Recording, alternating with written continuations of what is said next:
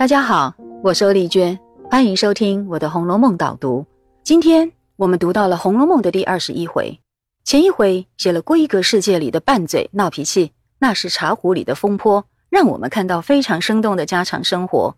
而这一回就延续了前面第十九回的情切切、良宵花解语，继续发展袭人对宝玉的规劝，并且借这个机会安排宝玉初步有了挣脱温柔乡的心思。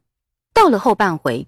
再转向凤姐这一房的家庭风波，写凤姐的女儿长水痘，家里供神祈求平安，所以要斋戒分房，而贾琏呐又不安分的和女仆偷情，然后就发生了俏平儿软语救贾琏的一段情节。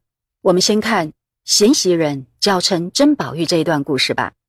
明明啊，宝玉对袭人的劝告都是满口应承，答应要改掉不好的习惯，但是到了这一回。又还是依然故我，显出他不听劝的邪气，让袭人又是失望又是生气，终于忍不住用一种比较强烈的方式来表达抗议，也就是故意不理宝玉。而这样下猛药的反应是很受到曹雪芹的称赞的。你看回目上的“贤袭人”的“贤”字，就是对袭人的一字定评。这时候被袭人冷落的宝玉也跟着赌气，居然。初步有了解脱的念头，然后在看了庄子的文章以后，也居然模仿起来，写了一篇有模有样的文章，自以为可以超脱这些姐妹们包围着他的情感网络，然后他就可以达到自由逍遥的境界。而宝玉觉得自己很有智慧，还洋洋得意呢。但这当然是为赋新词强说愁之类的自以为解脱。你想？一个受一点小委屈的小公子，有什么大彻大悟呢？所以你注意看，他那一段解脱的文章，都是针对别人的，而四个最亲近他的金钗就都倒霉啦，一个个被他点名挨骂。首先，宝玉要焚花散麝，也就是把花给烧了，把麝香给发散掉，这影射的就是袭人和麝月。然后呢，就直接点名了，他居然又要。强宝钗之仙姿，挥黛玉之灵俏，也就是强害宝钗的仙姿妙态，然后把黛玉的灵俏慧心给化为灰烬，这样大家就不会再来束缚她了。这是多么的令人惊心动魄啊！他用这些强烈的动词去摧毁这四个最优秀、最杰出的少女。你看，宝玉这时候还真是愤慨到不讲理了。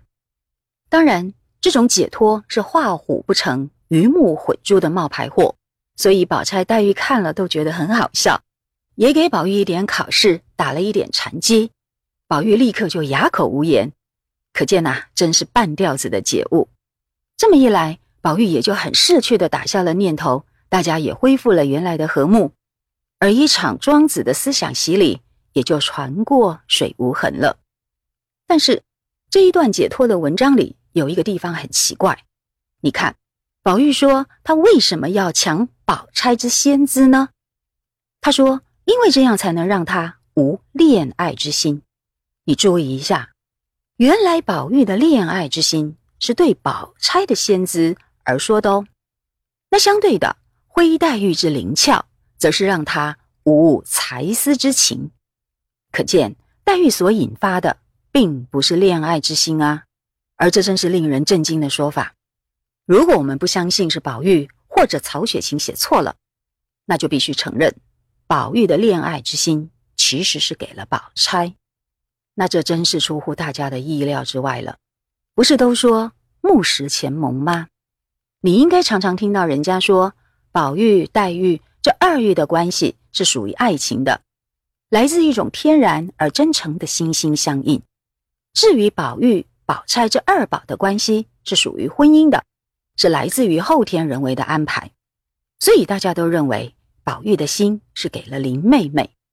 但是看到这里，我们会非常惊讶，怎么其实并不是这样呢？可见曹雪芹是一位真正伟大的小说家，他处处展现了小说的真理，那就是复杂的精神。这样的小说家才能教会我们懂得一个道理，那就是事情永远比我们想象的还要复杂。并不是那么简单。写完了嫌袭人，就要趁甄宝玉，后面就接着写贾琏和凤姐夫妻隔房。那好色的贾琏经不住寂寞，便和多姑娘偷情。两个人留下来的定情物被平儿发现，善良的平儿好意帮贾琏掩护，然后和凤姐之间就发生了一段不甘示弱的对话，而平儿居然还占了上风呢。你看这三个人的关系真是复杂又有趣，他们彼此之间有真爱，有忠诚，有体贴，有帮助，但是也有嫉妒，有不满。而彼此互相对待的方式也不是单一的礼教，也有人情公理的平衡。所以呀，贾琏虽然是丈夫，却得顾忌妻子凤姐的情绪和脾气；而凤姐虽然性格泼辣，又是主子，但是她的通房丫头平儿却也敢反击，他居然还摔帘子，不理会凤姐，自己先进去房里，这可是大不敬的行为呀！可妙的是，平儿这空前绝后的大不敬，贾琏看了。居然乐不可支，而凤姐也没真的生气。这些复杂微妙的地方，显示出贵族世家里不同等级之间的人际关系，并不是那么简单，而这都是我们应该要注意的。好啦，这一回的导读就讲到这里，我们下次再会。